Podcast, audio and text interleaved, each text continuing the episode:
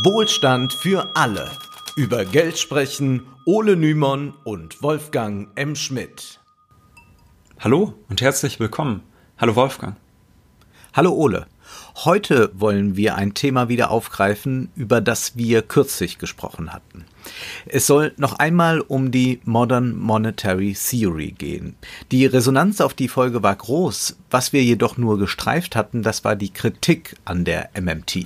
Ja, und die Kritik an der MMT, die kommt von Liberalen, die kommt von Konservativen, aber eben auch von Linken. Und generell muss man sagen, dass die MMT zwar derzeit viel diskutiert wird, aber ihre Vertreter, die gehören ja keineswegs dem Mainstream an. Manche dieser MMTler, die erinnern ein bisschen an Don Quixote, nur kämpfen sie nicht gegen Windmühlen, sondern gegen neoklassische Ökonomen, was eigentlich noch deutlich schwieriger und ehrlich gesagt auch nerviger ist. Andere wiederum, wie zum Beispiel Vaughan Mosler, die verdienen ihr Geld nicht in den Wirtschaftswissenschaften. Mosler verwaltet einen Hedgefonds. Man muss sich generell bei Forschungspositionen immer darüber im Klaren sein, dass Wissenschaftler nicht nur von ihrem Erkenntnisinteresse geleitet werden. Oft geht es da um das Eintreiben von Drittmitteln oder um lukrative Posten und was noch wichtiger ist, Erkenntnisse setzen sich nicht von heute auf morgen einfach so rasch durch, sondern das wissenschaftliche System ist träge und zäh. Wen interessiert, wie ein Paradigmenwechsel in Wissenschaften entsteht, der sollte dringend das Buch Die Struktur wissenschaftlicher Revolutionen des Wissenschaftsphilosophen Thomas S. Kuhn lesen. Darin wird beschrieben, dass eine vom Mainstream abweichende These zunächst einmal belächelt wird und die etablierten Wissenschaftler, die reagieren darauf dann in der Regel mit Abwehr. Ja, aber wenn das nicht mehr ausreicht, dann wird plötzlich doch über Grundlagen gesprochen, die man vorher als gegeben und richtig angenommen hat. Wir erinnern uns noch mal kurz zurück, äh, worum ging es bei der MMT? Die MMT meinte, dass das gesamte Geld vom Staat, der das Währungsmonopol innehat, über die Zentralbanken ausgegeben wird und aus dem Nichts geschöpft wird. Also Geld ist deshalb auch nie knapp. Der Staat kann es per Knopfdruck produzieren. Daraus folgt, dass der Staat seine Staatsausgaben nicht durch Steuern finanzieren muss. Als Hüter des Währungsmonopols kann er das Geld, was für den Bau von, sagen wir mal, Kindergärten gebraucht wird, einfach selbst zur Verfügung stellen. Da lassen wir jetzt hier vielleicht mal beiseite, dass es in einer Währungsunion mhm. wie der Europäischen Union nochmal komplizierter ist. Steuern sind laut MMT deshalb dazu da, um etwas zu steuern. Gesteuert wird die Geldmenge. Damit es nicht zu einer Inflation kommt, wenn zu viel Geld im Umlauf ist, nimmt der Staat den Bürgern oder Unternehmen wieder Geld durch Steuern ab.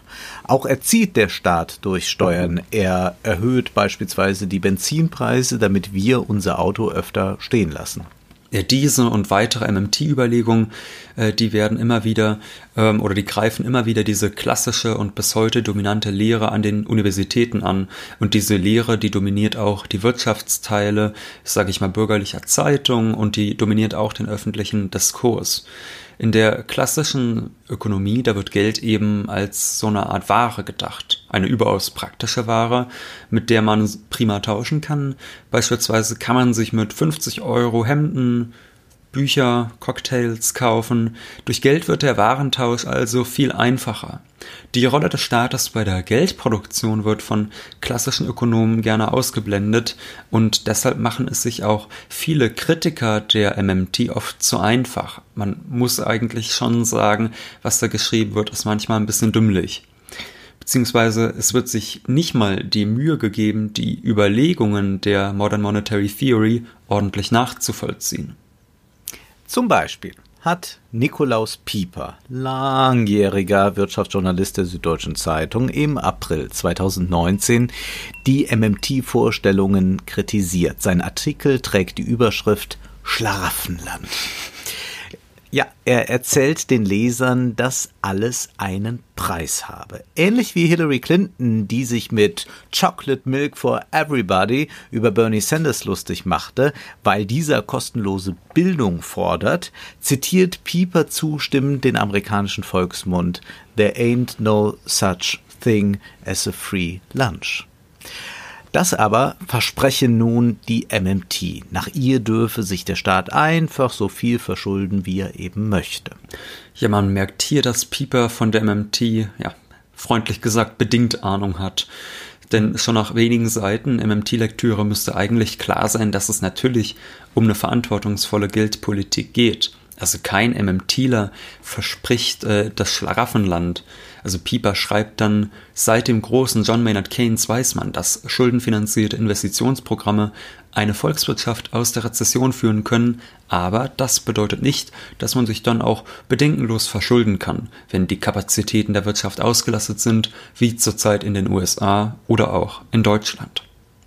Ja, wir sind abend dran. Nein, wir haben ja schon in der ersten MMT-Folge gezeigt, dass die Grenzen der Staatsverschuldung sehr willkürlich gesetzt sind. In Japan verschuldet man sich viel stärker seit vielen, vielen Jahren und die Wirtschaft ist nicht zusammengebrochen. Die schwarze Null und die Sparmaßnahmen dienen vor allem einem neoliberalen Wirtschaften gerade, das den Finanzmärkten zugutekommt, die Privatisierung von öffentlichen Einrichtungen vorantreibt. Denn das Argument lautet ja dann, es kann sich der Staat halt das alles nicht mehr leisten und zufolge hat das auch eine unsoziale Politik. Ja, Pieper erklärt seinen Lesern selbstverständlich nicht, was für Annahmen der MMT zugrunde liegen, denn die MMT denkt ja ganz anders über Geld und Wirtschaft nach, als es klassische Ökonomen tun. Also diese Idee, alles hat seinen Preis und das Geld ist knapp, das ist ja quasi die klassische Ökonomie, aber diesen Standpunkt, der quasi seiner ist, den macht er nicht transparent, sonst müsste er nämlich eingestehen, dass es ja auch noch einen anderen Standpunkt gibt, den wir in der ersten MMT-Folge schon als den Standpunkt der sogenannten Chartalisten vorgestellt haben. Also die chartalistische These lautet, der Staat konstituiert quasi durch die Steuerpflicht die Währung. Also der sagt, ich akzeptiere dieses Geld und kein anderes, damit ihr mir eure Steuern zahlt und erst dadurch entsteht modernes Geld. Erst dadurch wird die äh, Währung geschaffen. Das ist also ein politischer Akt, dass Geld entsteht. Und diese Geldpolitik, die scheint Pieper da einfach auszuklammern. Aber der Artikel endet verräterisch. Pieper gibt zu, dass eine Währung wie der Dollar sehr stabil ist und bei mehr Staatsausgaben käme es nicht wie in einem instabilen Land wie etwa Simbabwe zu einer Hyperinflation. Dann aber fragt Pieper schließlich, aber wäre das auch dann noch der Fall, wenn Amerika offiziell zur modernen Geldtheorie überginge, wenn die Notenbank Federal Reserve zur Finanzierung von Defiziten gezwungen würde und die Regierung hochoffiziell erklärte, sie könne ja machen, was sie wolle, ohne pleite zu gehen? Wahrscheinlich nicht. Ist ein bisschen amüsant, also diese Formulierung offiziell also er schreibt ja offiziell, die ist sehr schön, denn sie impliziert ja, dass es de facto genauso ist, wie die MMT es beschreibt, also dass die Fed der Regierung das Geld gibt, das gebraucht wird und es bislang noch nie verweigert hat, oder um es nochmal mit den Worten Donald Trumps zu sagen. We print the money. Nur könnte dieses System. Ja, einmal Trump sein, ja? Ja, einmal. Nur könnte dieses ja. System ins Wanken geraten, glaubt Pieper, wenn diese inoffizielle Praxis, die ja von MMT geschildert wird, offiziell würde. Die Frage ist also, darf ich dem äh, dummen Bürger die Wahrheit zumuten? Denn wir wissen ja, ans Geld muss man vor allem glauben als Bürger. Einen aufgeklärten Bürger will man also nicht und die neoklassischen Ökonomen verschließen da auch selbst lieber gleich noch die Augen. Mir scheint es ja bisweilen so, als wollen sich die Ökonomen selbst die Wahrheit nicht zumuten und sich damit eingestehen, dass sie jahrzehntelang mit Scheuklappen gelehrt haben. Wir wollen die MMTler nicht heroisieren. Aber um die Außenseiterposition zu verstehen, muss man sich das in etwa so vorstellen, dass die MMTler die wissenschaftliche Welt ähnlich erschüttern gerade wie einst Galileo Galilei, der nach langen Forschungen verkündete, hm, übrigens, die Planeten, die drehen sich um die Sonne und die Sonne ist der Mittelpunkt. Und damals, da hatte man auch Angst, dass jetzt die Menschen ihren Glauben verlieren. Ja, sie verlieren quasi ihren Glauben, aber wirklich nur, weil was ganz Grundsätzliches festgestellt wird. Es ist ja nicht so, dass die MMTler irgendwas, äh, irgendwie ein großes Geheimnis aufgedeckt haben, sondern die beschreiben wirklich nur faktisch, wie das Geldsystem funktioniert. Also gerade deshalb ist diese Abwehr besonders lustig. Und Thomas Kuhn, der erklärt in seinem Buch, dass nach der Abwehrstrategie irgendwann dann diese Fundamente, die dann lange Zeit gehalten haben, auch mal hinterfragt werden und dann kommt es vielleicht auch zum Paradigmenwechsel, also die Erde dreht sich um die Sonne oder der Staat produziert das Geld und Steuern finanzieren keine Staatsausgaben davon, dass die MMT aber so weit etabliert wäre, ist sie natürlich noch weit entfernt, aber man muss ihr zumindest das Verdienst zusprechen, dass sie die klassischen Ökonomen jetzt dazu drängt, sich hin und wieder zur Geldpolitik zu äußern und vor allem kommen die dann nicht mehr mit so abgegriffenen Argumenten durch wie das Geld ist knapp und der Staat kann nicht mehr ausgeben, als er einnimmt und jeder Euro, der ausgegeben wird, der muss vorher erwirtschaftet werden. Ja, die schwäbische Hausfrau. Piepers Artikel ist symptomatisch für die allgemeine Abwehr. Wir könnten noch Dutzende solcher Kommentare gegen die MMT zitieren, doch es gibt eben auch Kritik von links an der MMT. Diesen Kritikern geht es jetzt nicht um Glaubwürdigkeit, aber um Legitimation. Wenn man sagt, Steuern seien nicht dazu da, um Staatsausgaben zu finanzieren, dann fehlt einem damit ein wichtiges Argument, um Steuererhöhungen zu rechtfertigen. Ob wir jetzt auf die Linke oder die SPD hier in Deutschland schauen oder blicken wir auf die demokratische Präsidentschaftskandidatin Elizabeth Warren in, äh, in den USA, dann kann man sagen, sie alle eint etwas, nämlich, dass sie für ihre sozialen Ziele sei es jetzt kostenlose Bildung oder Investitionen in öffentlichen Nahverkehr etc., mit so etwas wie einer Vermögenssteuer das Ganze finanzieren wollen. Wer besonders viel hat, der soll etwas abgeben, auch wenn es oft nur zwei, drei Prozent sind. Aber damit würde es dann, so ist die Logik dieser Parteien, allen etwas besser gehen. Genau, und deshalb gibt es auch linke Kritiker der MMT, die jetzt befürchten, dass äh, quasi äh, durch den Wegfall dieses Arguments, dass es dann schwieriger wird, Vermögen und Erbschaften zu besteuern. Also die Reichen, die könnten ja einfach sagen, ja, druckt doch mal euer Geld, anstatt das uns wegzunehmen. Ne? Das sind Kritiker, die vergessen jedoch, dass die MMTler durchaus diese Wichtigkeit von Steuern betonen, um zum Beispiel die Kluft zwischen Arm und Reich nicht äh, größer werden zu lassen. Dennoch ist die Kritik nicht ganz von der Hand zu weisen, da es auch Libertäre gibt, die die MMT toll finden. Also das sind Libertäre, die sagen, Steuern sind Raub, ja, also immer wenn der Staat quasi auf das Eigentum der Bürger, in dem Fall auf das hart erarbeitete Geld zugreifen möchte, ist es Raub. Und die sehen jetzt in der MMT eine wunderbare argumentative Grundlage, um zu sagen, der Staat soll keine Steuern mehr erheben oder zumindest möglichst wenig. Das ist selbstverständlich eine Pervertierung der MMT, aber es geht in der Wirtschaft und in der Finanzpolitik keineswegs immer nur um einen Streit um das bessere Argument. Doch wir müssen hier noch einmal etwas deutlich machen. Die Modern Monetary Theory ist keine Theory. Das entfällt auch mitunter so manchem MMTler. Die MMT an sich ist rein deskriptiv, das heißt, sie beschreibt, wie Geldpolitik funktioniert.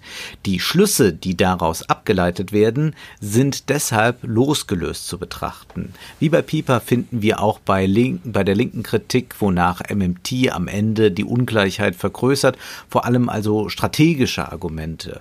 Um nochmal auf Galilei zurückzukommen, dass die Erde Erde sich um die Sonne dreht, das ist das eine.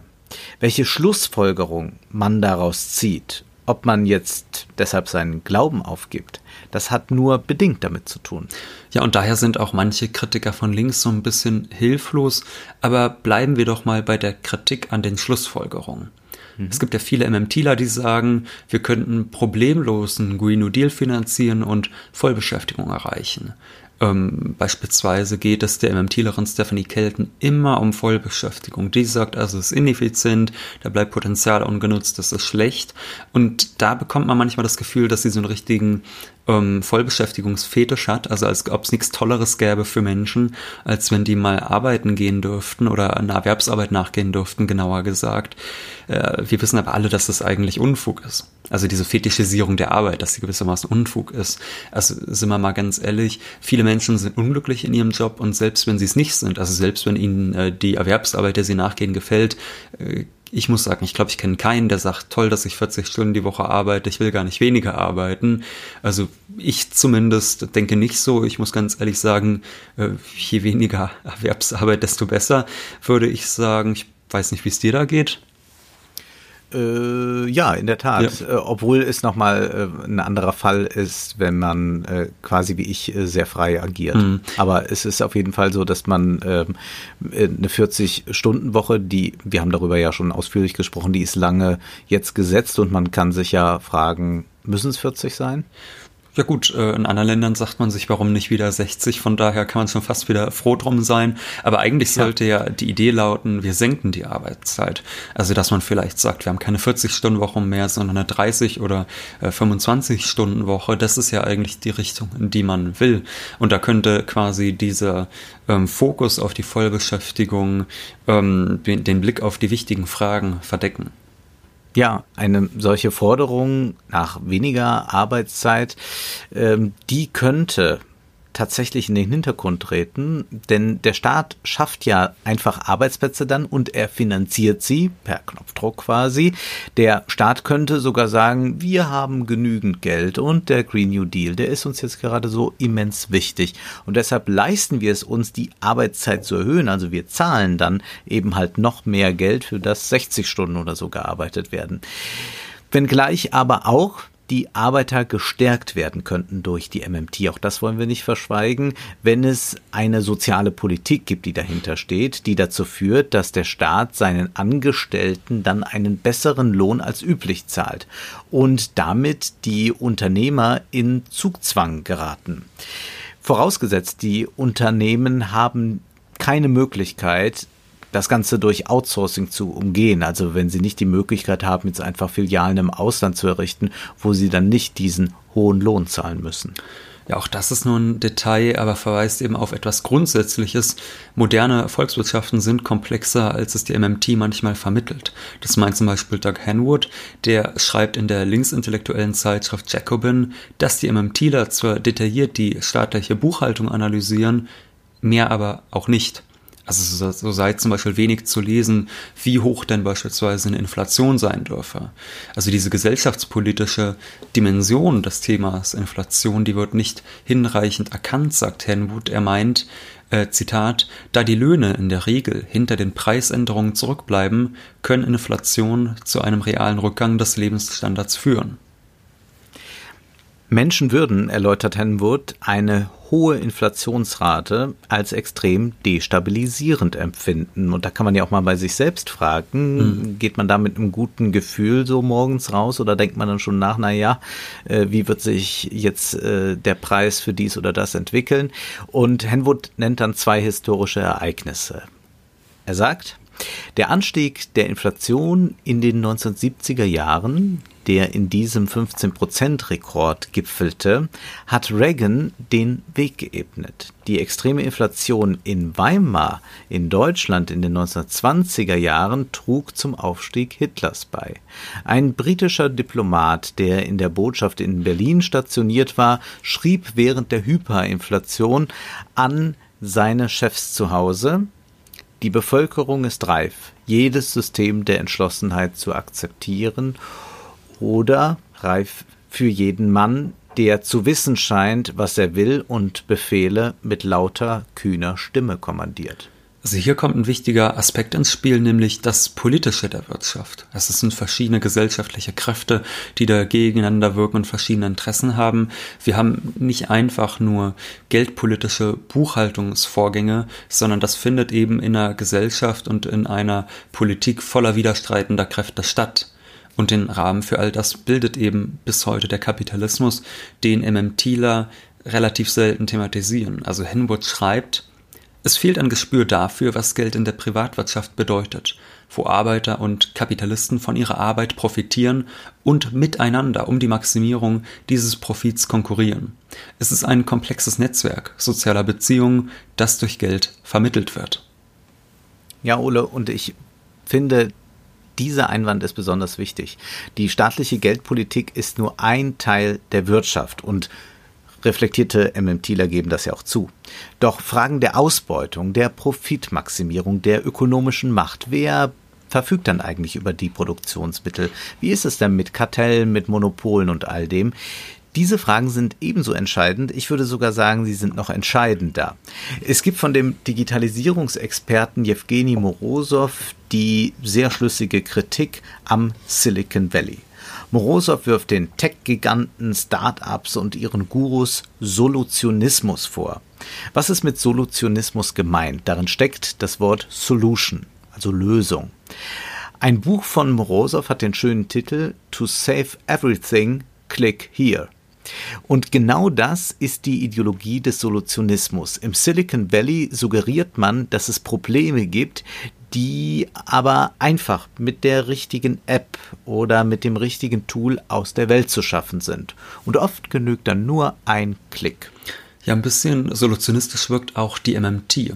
Klimawandel, hm. Arbeitslosigkeit, Bildung, der Staat soll klicken, Geld entsteht, Problem gelöst. Das erinnert ein bisschen an einen Motor, da fehlt vielleicht mal ein bisschen Öl und dann läuft das Wirtschaftssystem wieder rund. Die Widersprüche des Kapitalismus bleiben jedoch äh, unterreflektiert. Es gibt sehr viel Kapital in privaten Händen. Das hat sich in den letzten Jahrzehnten noch weiter verstärkt. Also die äh, starke Senkung der Unternehmenssteuer äh, und die Senkungen der Steuern für Großverdiener, die haben dazu geführt, dass sich das Kapital immer mehr an den Händen weniger konzentriert. Die Investitionsquote stagniert, zumindest in der Realwirtschaft, seit Jahr und Tag. Und jetzt soll eben dann der Staat selbst investieren, schlagen die MMTler vor. Das bedeutet aber auch, die, die viel Kapital in ihren Händen haben, die dürfen ja weitermachen wie bisher. Also eine wichtige Idee zum Beispiel der politischen Linken war ja die Frage, wem gehören eben die Produktionsmittel, dass man vielleicht auch äh, die teilweise vergesellschaftet. Es bedeutet jetzt nicht, dass dem Staat alles gehört, aber dass man beispielsweise Krankenhäuser vergesellschaftet, damit dort nicht mehr profitorientiert gearbeitet wird, äh, sondern es, dass es eben ums Wohle der Patienten geht. Mit anderen Worten, es gibt mächtige Kapitalinteressen in der Wirtschaft. Diese werden nicht per Tastendruck beseitigt. Das ist auch ein politischer Kampf, kann man sagen.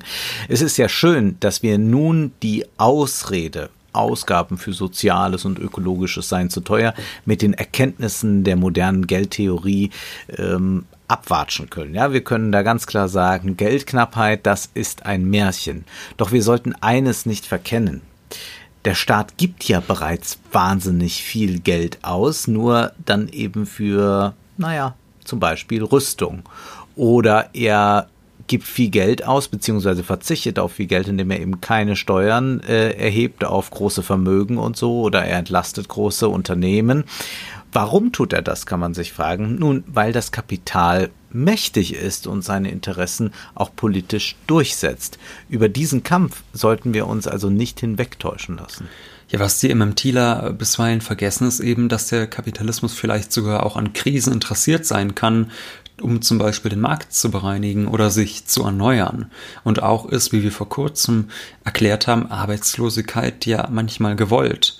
Auch ist der nationale Blick auf die Geldpolitik problematisch, denn wir haben es ja mit global agierenden Konzernen zu tun. Auch die Finanzmärkte äh, sind global und auch die können ja von Krisen, Inflation, Deflation äh, profitieren. Äh, solche Entwicklungen können auch von den Finanzmärkten sogar forciert werden. Also das sind alles Dinge, die da so ein bisschen unterreflektiert bleiben oder vielleicht auch, ähm, dass Länder, die nicht so stark wie die USA sind, also die nicht so eine starke Währung wie den Dollar haben, dass die vielleicht gar nicht so unabhängig agieren können.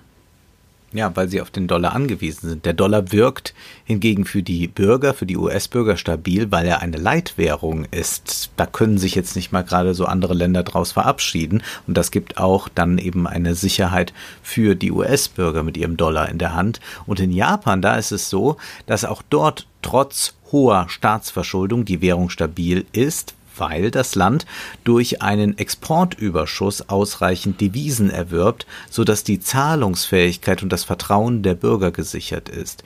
Devisen sind Ansprüche auf Zahlungen in fremder Währung. Das heißt, man hat Anspruch auf ein Guthaben, zum Beispiel in Form eines Schecks in einer anderen Währung. Nur wenige Länder sind aber so gut aufgestellt wie Japan oder die USA. Zu fragen ist also, ob vielleicht durch die MMT die Dominanz der USA in der Weltwirtschaft zu Ungunsten anderer Länder sich durch die MMT noch steigern würde. Gut, das war nun viel Kritik, aber eines ja. wollen wir ja doch noch einmal loben, was der MMT bereits gelungen ist. Am Dogma der schwarzen Null mitsamt der damit verbundenen Sparpolitik wird immer mehr gerüttelt. Da glauben wir immer weniger dran zum Glück. Und das ist ein großer Erfolg, den wollen und können wir gar nicht kleinreden. Und wir haben, das ist glaube ich auch sehr, sehr sicher, nicht zum letzten Mal hier in Wohlstand für alle über die MMT gesprochen. Nun ist aber erst einmal Schluss für heute, denn Zeit ist Geld. Prosit. Das war Wohlstand für alle. Ihr könnt uns finanziell unterstützen über paypal.me-ole und Wolfgang oder über die in der Beschreibung angegebene Bankverbindung. Herzlichen Dank!